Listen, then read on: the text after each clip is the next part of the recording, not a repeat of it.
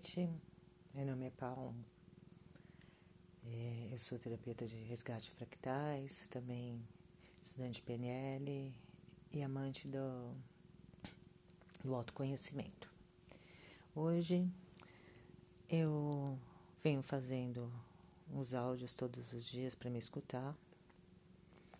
A princípio foi assim que eu comecei a fazer os áudios. A ideia era me escutar e assim conseguir um pouco de autoconhecimento sobre o processo que é que eu estou vivendo, que é uma, uma, é um, uma perda, né? Uma perda emocional. Mas, por incrível que isso, hoje eu estou de boa, estou mais tranquila. Acho que estou ressignificando algumas coisas, mas eu pensava sobre déficit de atenção. Então é disso que eu quero falar com vocês hoje.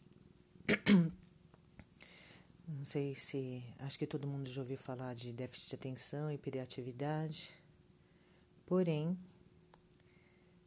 é, acho que isso é mais um rótulo para as pessoas, para as crianças, mas as pessoas talvez não entendam exatamente o que significa um déficit de atenção na vida de uma pessoa. Eu tenho déficit de atenção. Só que eu nunca fui diagnosticada. Eu vim perceber meu déficit de atenção adulta já. Por quê? É, como eu era boa aluna, ninguém exatamente percebeu que eu tinha déficit de atenção. A minha mãe, eu vivi uma infância onde a minha mãe reclamou de minha vida inteira porque eu era distraída. Ela falava que eu era relaxada, era o nome que ela falava. E parece que isso ressoa no meu ouvido até hoje. Você relaxada. E, e vivia falando sobre é, o quanto eu não me importava e não me preocupava com o que ela sentia. E na realidade não era bem isso. Simplesmente eu não conseguia me ater. A minha atenção não ficava ali. Então ela me pedia para ir comprar alguma coisa, sempre eu esquecia algum item. E ela achava que era descaso. Ah, você não se importa. E até eu achava, né, que era descaso. Só que chegou uma época que eu comecei a ter medo, né? Quando eu saía de casa, eu já tinha medo. Falei assim, putz, vou decepcionar minha mãe de novo.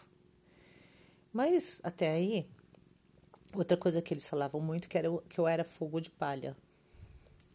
Ah, você é fogo de palha. Você começa as coisas não termina.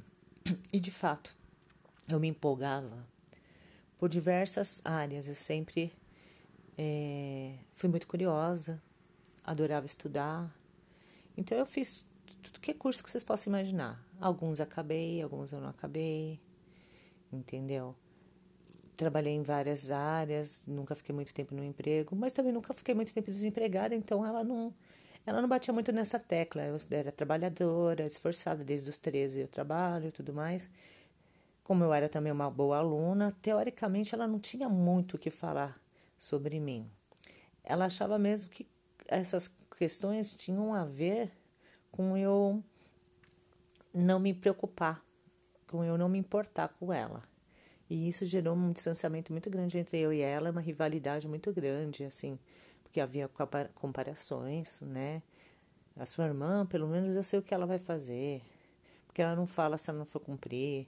Então eu fiquei com uma coisa assim de que eu não cumpro as coisas, que eu não sou comprometida, que eu sou fogo de palha, que eu não me importo com o que os outros pensam. E ela, e ela falava mesmo do meu pai. Falava assim, ah, você é igualzinho seu pai, seu pai não tá nem aí com nada. E meu pai, realmente, ele tinha um mundo particular dele lá, e a gente tinha pouco acesso. Ele era bem desorganizado, assim como eu. Esquecia as coisas muito fácil, perdia a chave de casa, chave do carro, capacete, tudo. Sim, realmente, igualzinho a mim. E a minha mãe, ela era uma pessoa muito atenta. Aquela pessoa tão atenta que assim, depois de grande, às vezes ela pegava minhas contas e falava assim: Ué, esse mês veio tal coisa. Ou seja, ela reparava cada linha da conta de, de luz, de água, de cartão de crédito, sendo que nem era dela. Então, assim, dificilmente se havia alguma cobrança indevida, ela percebia. Se tivesse qualquer coisa fora do lugar, ela percebia, ela entendia, ela era muito atenta, fazia sempre as coisas com muita calma. Então eu me casei sendo assim. E tive um casamento muito difícil, porque o meu marido era igualzinho à minha mãe. Ele simplesmente percebia até se eu tinha limpado o quadro da parede, porque ele percebia que estava um pouco desalinhado. Ele era extremamente organizado, calmo, detalhista e vinha de uma família muito, muito, muito organizada, muito limpa. Eu era limpa, mas eu não tinha aquela organização. Eu começava a limpar o quarto, aí eu levava uma roupa para a máquina de lavar, lá eu já começava a limpar a lavanderia, aí da lavanderia eu ia levar uma pazinha pro banheiro, dali eu começava. Ou seja, eu sempre era muito desfocada, não sabia por onde começar, tudo que eu fazia era mais demorado, eu me cansava em dobro. Eu não era preguiçosa, fazia bastante coisa, mas tudo que eu fazia parece que eu me cansava em dobro, porque eu era muito confusa. E eu via que todo mundo tinha assim um, um jeito mais calmo de fazer as coisas, mais metódico, mais processual, mais linear, sei lá. E eu percebi outra coisa, que eu era muito criativa. Eu criava, nossa, eu fazia poema, eu fazia música, eu fazia bordado, eu desenhava, eu fazia artesanato, eu fazia eu era muito boa em matemática, eu fazia, eu faz, depois eu desenvolvi e algumas alguns trabalhos assim, mas nunca eu ia muito longe, nunca. Começava, daqui a pouco o tempo parava, começava, daqui a pouco parava, e aquilo começou a me angustiar muito. Porque eu comecei a perceber que as pessoas ficavam anos nos empregos, eu me entediava e saía. As pessoas ficavam anos é, num propósito. Eu me lembro quando eu fiz instrumentação cirúrgica, eu também trabalhei também como instrumentadora. Por uma época, eu também, pra você ter uma ideia, eu trabalhei como instrumentadora, fiz técnico em cerâmica, depois eu fiz é, faculdade de tecnologia de para informática para gestão de negócios, depois eu fiz gestão de projetos. Enfim, eu fiz quase tudo que você possa imaginar no mundo e em nada eu fiquei assim muito tempo. Nada. Nada me ateve por muito tempo.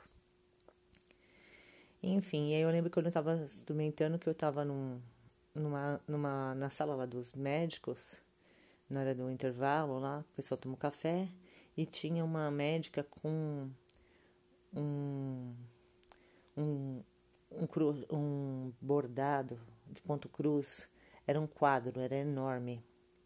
E falei, nossa, era um quadro daqueles assim, bem realísticos, assim. Eu falei, nossa, mas quanto tempo você vai levar para fazer isso? Ela falou assim, ah, sei lá, um ano, dois. E naquele dia me caiu a ficha que eu não tinha como fazer nada que durasse tanto tempo, que eu com certeza não terminaria. Que tudo que eu pegava e terminava eram coisas rápidas, entendeu? Como pintar uma parede que eu posso terminar hoje, como fazer, sei lá, um artesanato simples, uma almofada, alguma coisa que eu posso terminar hoje. Tudo que eu fazia tinha que ser rápido, entendeu? Eu, fui, eu trabalhei uma época fazendo maquiagem artística, mas era rápido, era rápido, tudo era rápido, entendeu? Desenhando também, mas era coisas que terminavam no mesmo dia ou no máximo no outro dia. Se eu fizesse uma coisa que eu tivesse, por exemplo, que fazer, esperar a cola secar, no outro dia da segunda demão, depois é, lixar, depois no outro dia da. Eu não conseguia concluir. Então eu tinha começado várias coisas. E aquilo estava me dando um senso de frustração, porque eu percebia que não fazia, eu não tinha problema com a capacitação. E eu tinha problema com a execução. Enfim, eu me casei e eu tive um filho. E meu filho parece que tinha um déficit de atenção muito maior que o meu. Mas ele também era inteligente e também ia bem na escola. A, a reclamação das professoras é que ele não tinha organização, ele não tinha regras. E até aí eu não via nada de muito errado, porque eu também era esse tipo de pessoa, não copiava muito a lição e tudo mais, mas eu aprendia. Aprendia bem, inclusive. Mais que muita gente copiava. Então eu achava assim, eu falava para ele: ai filho, por favor, é, faz o mínimo que, que você precisa, porque senão a professora vai pegar no seu pé e vai pegar no meu. Você não precisa ser o primeiro aluno, mas faz as coisas, participa, entendeu? E para mim tava tudo bem. Explicando isso para ele. Só que aí ele foi crescendo e aí foi piorando. Com o tempo foi piorando, não conseguia se ater, não conseguia ir pra escola. Foi a época que o, o pai dele se separou. Aí ele começou a ter muitos outros problemas. E a gente eu coloquei muito a culpa na separação. Só que depois, com o tempo, eu comecei a perceber que, independente da separação, ele já tinha aqueles problemas antes. Ele já tinha essa dificuldade de se centrar numa coisa e, ele tinha uma mente tão ansiosa. Só que ele era calmo, assim, ele não, é não, é, não tinha aquela hiperatividade de ficar correndo para lá, fazendo coisas. Então, você também não percebe, porque quando a pessoa fala que tem déficit de atenção, hiperatividade, você imagina aquelas crianças que o tempo todo fica senta numa cadeira, daqui a pouco vai para outro canto. Não era bem o caso dele. Simplesmente ele não conseguia realmente concluir alguma coisa e isso foi atrapalhando. A princípio ele achava que é porque ele não gostava, aquele mundo que ele estudava no SESI. E, e quase todo mundo que estudava lá ia trabalhar na indústria, era uma coisa muito técnica, ele tinha aquela vertente artística, que eu também nunca incentivei, porque eu sempre achei que artista, eu fui criada num ambiente onde dizia que artista não tinha, não tinha, não ganhava dinheiro, enfim. E o que eu quero dizer com isso? Aí depois eu conheci um namorado que tinha também déficit de atenção muito forte, e eu comecei a perceber como ele se dispersava fácil, ele estava falando comigo do nada, ele voava e eu comecei a ficar com raiva e achar que ele não gostava de mim, que ele não estava nem aí comigo. E aí eu comecei a ver eu falando para ele as frases que a minha mãe me falava. Ele ia fazer compras, ele sempre esquecia o que era meu. E eu ficava louca, eu falava assim, poxa, você foi lá, o que você queria? Claro, que era o foco dele. Ele não conseguia se ater à necessidade de outra pessoa. E, enfim, e aí eu observei nesse namorado os mesmos problemas que eu e meu filho tinha. Problemas de desenvolver uma, um propósito assim mais linear, entendeu? De, de um propósito mais a longo prazo. Ele era até bem metódico, esse meu namorado, cheio de regras, porque na realidade quando você tem déficit de atenção, você passa a criar, estabelecer muito, muito senso de organização, porque você se perde muito. Só que ao mesmo tempo, abre tanto leque que quando você vê, você tem não sei quantos organizadores no celular, não sei quantas planilhas e pastas, isso, e não adianta nada, porque você volta a se desorganizar tudo. Você volta a se perder no meio do caminho. E enfim. E aí o que eu queria dizer? Déficit de atenção é uma coisa muito complicada. O que se tem hoje é alguma, algumas medicações que te ajudam a concentrar por um tempo. Mas primeiro que, assim, eu tomei um pouco, meu filho também tomou, mas ela deixa você muito irritadiço, né? Ela parece que ela tem um ela é ela é uma derivação de alguma de alguns tipos de anfetamina, entendeu? Então, ela realmente tem um, uma coisa assim de ela te dá energia, te faz. Tanto que tem muita gente, esses são tipos de medicamentos que muita gente, por exemplo, quando está na faculdade, começa a tomar para se concentrar mais, para produzir mais, quando está fazendo vestibular. Isso é até meio comum, entendeu? Mas na realidade ela só serve para quem tem déficit de atenção. Quem não tem não vai fazer muita diferença. Só que, para mim, pelo menos deu muita irritabilidade. Eu não gostei, não. Achei que não. Para as coisas que eu precisava fazer, não era uma relação custo-benefício ruim.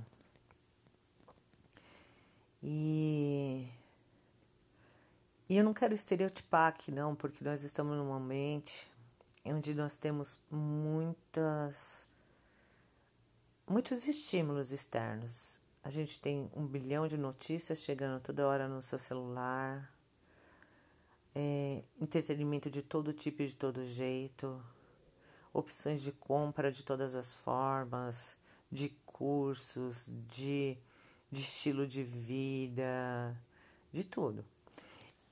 E para uma pessoa que tem déficit de atenção, uma vida muito diversa, ela acaba sendo um, quase que um tormento. Porque ela vai se perder o tempo todo, em todos os cantos, sabe? Ela começa, ela entra na internet para fazer uma coisa, quando ela viu, ela foi para outro lugar, para outro lugar. Na realidade, já se tornou uma uma uma questão para muitas pessoas a ansiedade, exatamente por causa desse volume de estímulos. Mas para quem nasceu com déficit de atenção, e eu falo aí de diagnóstico mesmo, de, de entendeu? Isso é muito pior. Não quero estereotipar pessoas, porque também é um jeito de ser. Não deixa de não ser o seu jeito de agir, de trabalhar no mundo. Pessoas com déficit de atenção são, por outro lado, hiperfocadas. Quando elas gostam de uma coisa, elas entram naquele mundo e ninguém as tira. Você pode pular na frente da pessoa que ela não sai. E ela tem, inclusive, uma energia muito forte para aquilo. Quando eu fazia faculdade de tecnologia, eu resolvi fazer meu TCC, eu desenvolvi um, um programa para a empresa do meu pai eu passava dias e noites acordada, só envolvida com aquilo que eu vou fazer, o que eu posso colocar, como posso fazer, eu quero essa funcionalidade, eu queria que isso interagisse com isso, que isso já é, trouxesse esse dado. Enfim, estudei a empresa de cabo a rabo para entender todos os processos da empresa, para que o programa contemplasse todas as necessidades. Eu quase nem entrego o TCC, porque em vez de eu conseguir fechar um leque ali, né, no que era, eu cada vez ramificava mais. Eu estava na metade do programa, eu ia lá e falava assim, puxa, mas aqui também dava para fazer isso.